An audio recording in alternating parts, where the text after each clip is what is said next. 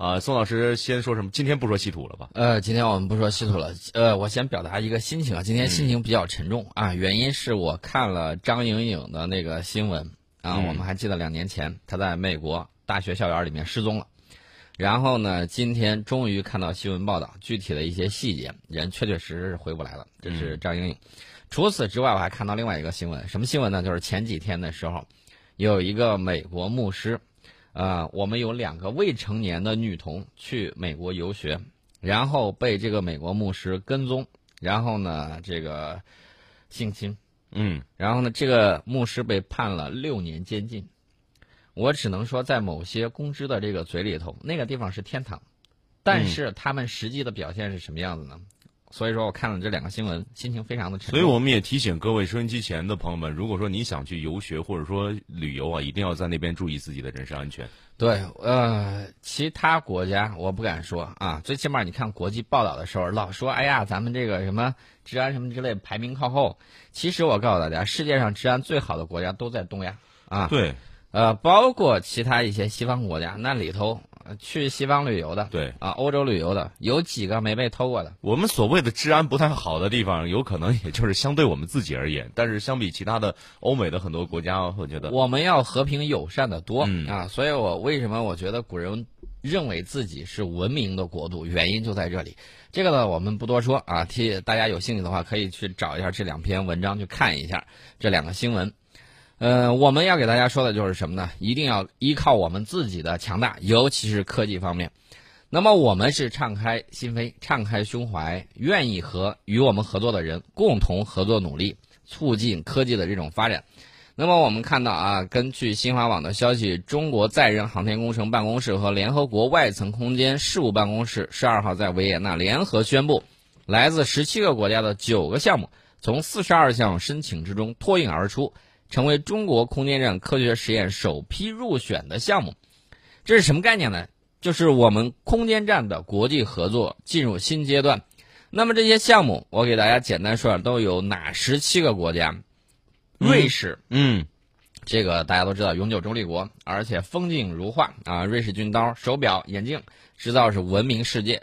波兰，波兰是这个东欧的桥头堡。那么还有哪儿呢？还有德国。啊，德国制造大家都不用多说了啊，油纸包的故事大家都了解。意大利啊，意大利老牌儿啊，资本主义国家了。意大利做鞋啊，当然了，现在鞋我们这个做的可以比它更好，手工。还有一些这个时装跑车。挪威大家也都了解啊，三文鱼对吧？哎，对。法国，法国这不用说了吧？啊，被大家法式红酒 被大家誉为浪漫之都的巴黎。但是呢，大家也看到了现在的这个情况呢，啊，一直。有那个黄马甲闹得不愉快。嗯，那么西班牙，西班牙不用说了，西班牙的红酒和法国的基本上可以驰名啊，斗牛士。嗯，然后呢，西班牙当年的无敌舰队啊，也是军民们津津乐道的。接下来还有荷兰当年的海上马车夫啊，你猜还有谁？印度啊，印度，印度当然明白谁才是以后才是真正的朋友，谁是当年忽悠他的人？聪明啊。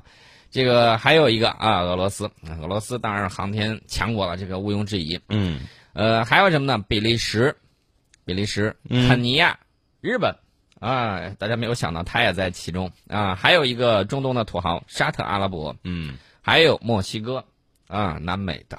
除此之外，还有秘鲁，那就是各个大洲都有了，包括我们啊。刚刚还肯尼亚不是还有非洲兄弟？是的，我们这个。十七个国家，二十三个机构，包括政府机构以及私营的实体啊。项目涉及的领域包括了空间天文学、微重力流体物理与燃烧科学、地球科学、应用新技术、空间生命科学与生物技术等等等等。那么，我们空间站国际合作诠释的是什么？多边主义啊，开放包容。你这个心态很正确。大家可以看古代的时候，这个强悍盛唐的时候，这个心态都非常的开放包容，对吧？这是一个强盛的表现，而且我们始终致力于可持续发展啊，也是推动构建外空命运共同体的鲜活写照。人类命运共同体体现在方方面面，其中国际空间站、中国的国际空间站国际合作项目体现的就是推动建设外空命运共同体。嗯，呃，这一点很重要。另外呢，大家可以看啊，下一步中国的载人航天工程办公室呢会支持入选团队实施项目的同时。与联合国外层空间事务办公室紧密合作，进一步完善并且发布第二轮合作机会的这个公告。那么，我想对比一下某个国家啊，某个国家说啊，我这个空间站呢不让你上来，嗯，不让上来，而且他说什么呢？不允许自己航天局的人。科学家与中国科学家有任何交流，不允许自己的公民和中国航天有任何交流，作茧自缚吧你！嗯啊，除他除了他之外，还有一个。啊，还有一个这个受美国法律约束的啊，你可以叫他忠诚的北地狗，也可以叫他什么呢？加麻大，啊，人家那儿大麻合法化。嗯，我告诉大家，大麻也是毒品，在我们那儿大麻也是毒品，千万不要沾任何毒品，这是我给大家的忠告啊，不能犯法。这这个加拿大呢，受既然受到美国法律的这个约束的这个情况呢，我们就不多说了啊。呃，至于将来国际空间站他们会不会过了一两年舔着脸过来敲门说，那我要给你点我的这个啊？现在是敞开大门让你们进来，到时候门一关，你能不能敲得开那就另说了。呃，收门票呗啊，对，这个是相关的情况。而且大家要注意啊。这个可不是说这种项目以往有这样的先例，嗯，这类项目是首次向所有联合国会员国开放的，嗯，你看这个心胸不一样，就等于向全球开放，对，基本上。所以说呢，我们这次空间站开放合作之门也会体现大国的自信和大国的这种担当。态度。啊，我们是盛情邀约世界各国积极参与，而且大家也看到了反应很强烈，对，每一个国家啊。你可以看这些国家很多都没有这个载人航天的这种项目，或者说我没有空间站，嗯。啊，我可能是跟国际合作，呃，我只能利用这个原来俄罗斯的，后来这个美国的，嗯，但是我自己没有，那以后这个国际空间站就是现在运行那个啊，对，他如果不给它这个蓄电的话，是 不给它这个加油的话，它极有可能是什么样的情况？过两年它就。不工作了，而且一块合作，你肯定是你有技术出技术，有力量出力量，有钱出钱。没错。那么我们空间站规划部署了密封舱内的十六台科学实验柜，以及舱外暴露实验平台，还有共轨飞行的光学舱。这个共轨飞行的光学舱就很重要了，可以监视一下周围有没有什么流星啊，或者什么有些这个外星人心图不轨呀，等等等等。嗯，我说的这个外星人加引号啊。我们可以友好的保证我们的空间站的这种安全。另外呢，我们可以支持在轨实施空间天文、空间生命科学与生物技术，还有微重力基础的物理、空间材料科学、航天医学等十一个学科方向、三十多个研究主题的数百项科学研究与应用项目。那么这十六台科学实验柜分别安装在核心舱、实验舱一和实验舱二。呃，而且我们相关的科学研究设施正在加紧研制，进展我可以明确的告诉大家，进展很顺利。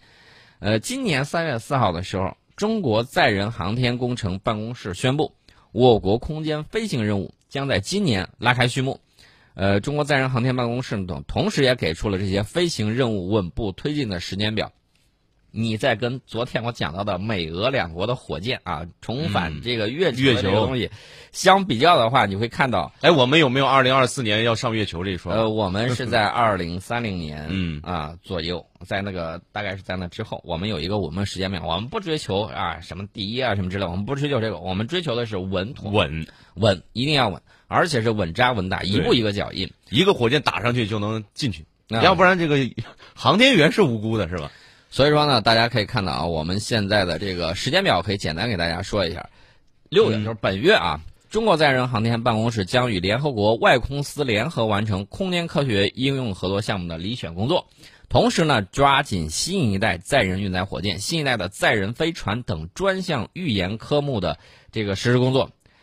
下一个月七月份，天宫二号受控离轨，年底的时候。空间站核心舱和执行发射任务的长征五号 B 运载火箭进行发射场合练和首飞任务准备工作。到二零二零年前后，中国空间站核心舱计划发射。二零二二年，中国空间站全站预计建成并投入运营，时间很快。嗯，大家。几乎是可以一马可待，三年时间，嗯，到现在。三年时间，嗯，所以说呢，我现在就讲这个，既没有某个国家，也没有某个国家的仆从国。啊，没事没事，散了就散了吧，对吧？你既然自己法律规定了，要么你去修改法律，要么你自个儿看着办，拿东西来换。啊，这是相关的情况。我。们当然希望人类命运共同体的打造，那不仅在地面，也在太空，未来还会在月亮，还会在火星啊，以及更深远的宇宙深空。这是我们讲到的这个相关的情况。然后呢，我们说一下这个科学探索。这个英国天文学家在所谓的海王星沙漠区域发现了一颗禁止行星啊，理论上这个不应该在那儿出现的。呃，该行星大小是地球的三倍。你想想，地球啊，十到四万公里，它比你大三倍，那就是能这么算吗？呃，这个行星呢，命名叫 NGTS- 杠四 b。那么这个行星是科学家在这个区域发现的第一颗此类的系外行星。这颗行星的半径比海王星小百分之二十啊，海王星质量是地球的大概是十七倍，那么质量呢是地球的二十倍，距离自己的主恒星非常的近，公转周期是一点三天。因为距离恒星非常近啊，它的表面温度高达惊人的一千摄氏度，一千摄氏度。尽管如此，它仍然拥有自己的大气层，这个很难解释啊。呃，所谓这个海王星沙漠，不是说海王星上有沙漠。啊，是他们预计海王星大小行星大小的这种行星无法生存的地区，因为什么呢？就是通常来说，这个区域辐射很强烈，以至于行星大气中任何气体都会被蒸发，只留下岩石的内核。但是令人惊奇的发现是，这个 NGTS- 杠四 b 行星，就是类地行星，打破了这个情况，大家就很奇怪。呃，然后呢，这个天文学家呢说，这个行星能够在此出现，说明它非常硬。啊，硬度非常高。研究人员提出了两种可能的解释，不一定哪个对啊。他说，这颗星球可能最近才达到目前所在的位置，最近或许是一百万年之前。嗯啊，呃，当然了，你在这个宇宙里面，这个一百万年不算是很长的时间。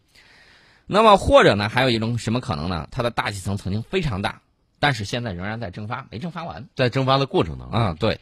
然后呢，研究人员借助于位于智利。阿塔马呃阿塔卡马沙漠里面的下一代凌日勘探望远镜，利用凌日法发现了这颗行星。呃，给大家科普一下，什么叫凌日法？也就是行星在恒星前面经过的时候，恒星发出的光会出现变化。嗯，科学家呢就可以通过这个变化发现行星的蛛丝马迹。通常情况之下，地基望远镜只能检测到光线百分之一的变化，但是这个我们提到的这个阿拉卡马沙漠里面的。下一代凌日勘探望远镜，呃，可以检测到低至百分之零点二的变化啊，所以说就更加灵敏。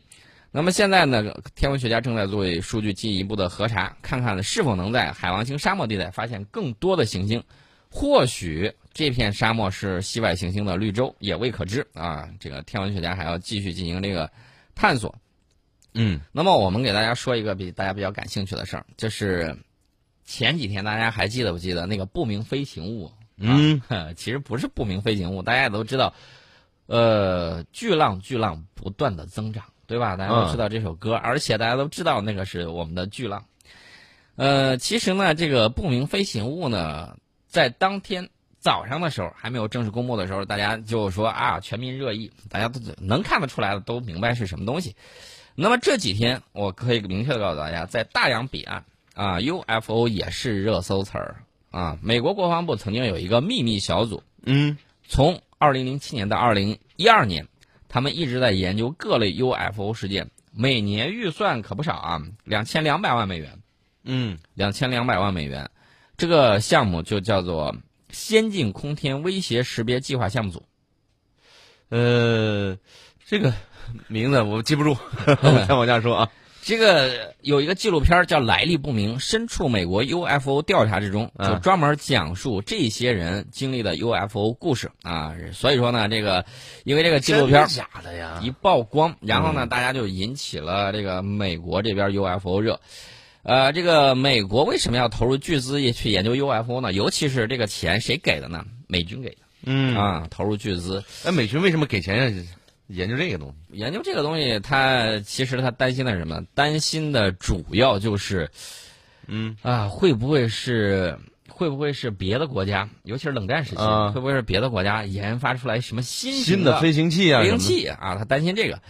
那么，美国，美国据说啊，美国海军正在修订相关制度，鼓励官兵发现 UFO 之后积极上报。大家可能会说，你那才多少人？大家不要忘了，它可以大量的操作雷达。嗯。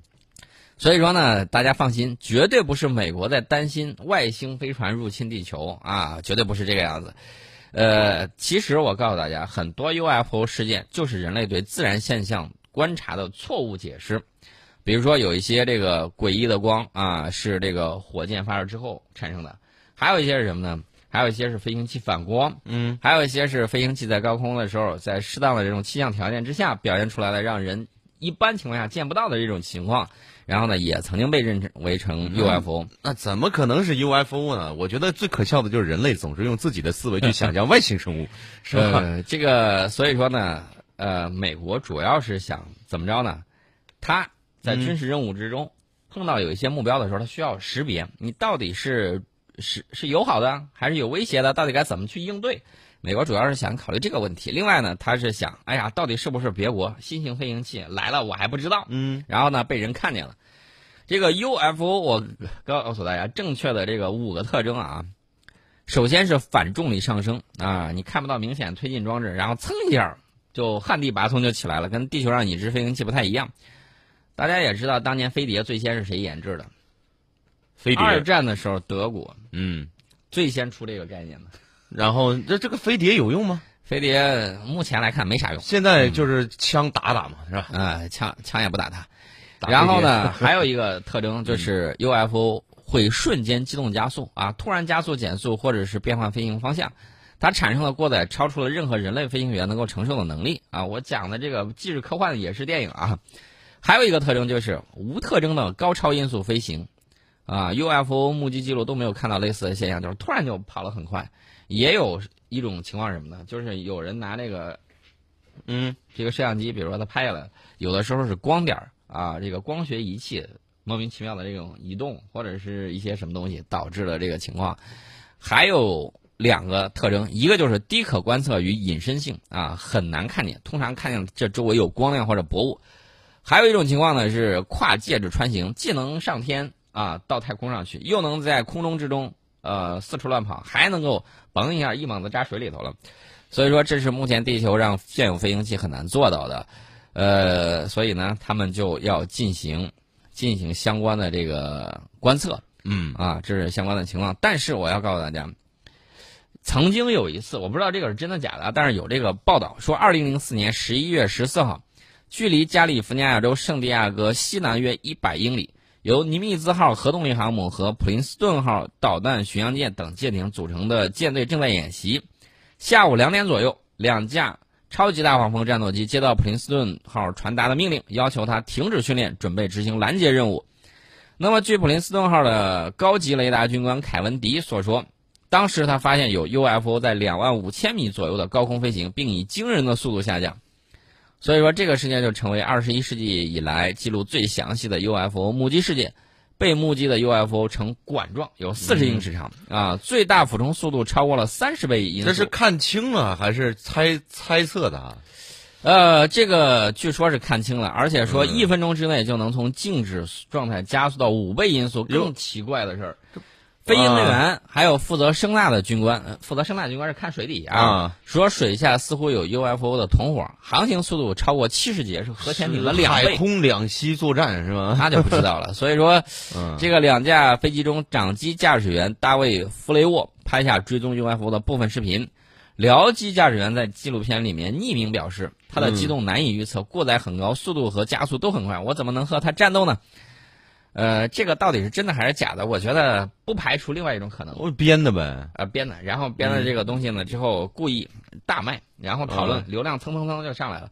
至于是不是上热搜是吧？美国政府他自己也没有说，对吧？为了上热搜都开始编故事了，是吧？这个情况，其实我跟宋老师都是外星人，这个 是吧？这是我们隐藏了很久的秘密了。那么我跟大家说一些这个科学上的啊，科学上的这个东西，部分 UFO 目击事件其实是视觉在欺骗我们。我给大家举个例子，我们视觉是可以准确描绘周边环境的，但是它远非完美。首先，我告诉大家，大多数物体不发光啊，我们能看到的，它们只是因为它们反射其他光源的这种光线，所以我们接收到的只是间接信号，而非物体本身。另外，可能引发错觉的另外一个原因就是什么呢？大脑必须处理和诠释投射到视网膜上的二维光信号，把它转化成三维视觉世界呈现出来。在这个过程之中呢，大脑往往会利用其他感官的经验和背景知识来脑补，引发视觉误判，司空见惯。呃，大家还记得不记得前两天日本做出那个结论，说日本 F 三十五 A 的飞行员误把这个出现了这个空间视觉偏差。对，说把海当天，天当海。对，出现了这种海天一色，水天相接。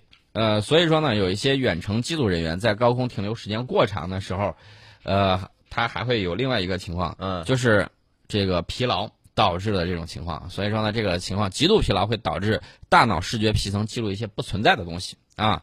还有一个现象叫自主运动，有发光的静止点在黑暗无特征的背景下被观察的时候，会产生它在移动的这个错觉。嗯啊，这是相关的情况。还有一种可能是什么呢？就是有一些 UFO 事件，就是人类啊，尤其是他们军方秘密在测试飞行器、高速飞行器，有可能。嗯，然后他又不发不能解释，那最后怎么办呢？UFO，这个理由也比较简单啊。十点三十一分啊，我们要先进一段广告，广告之后继续回到节目当中。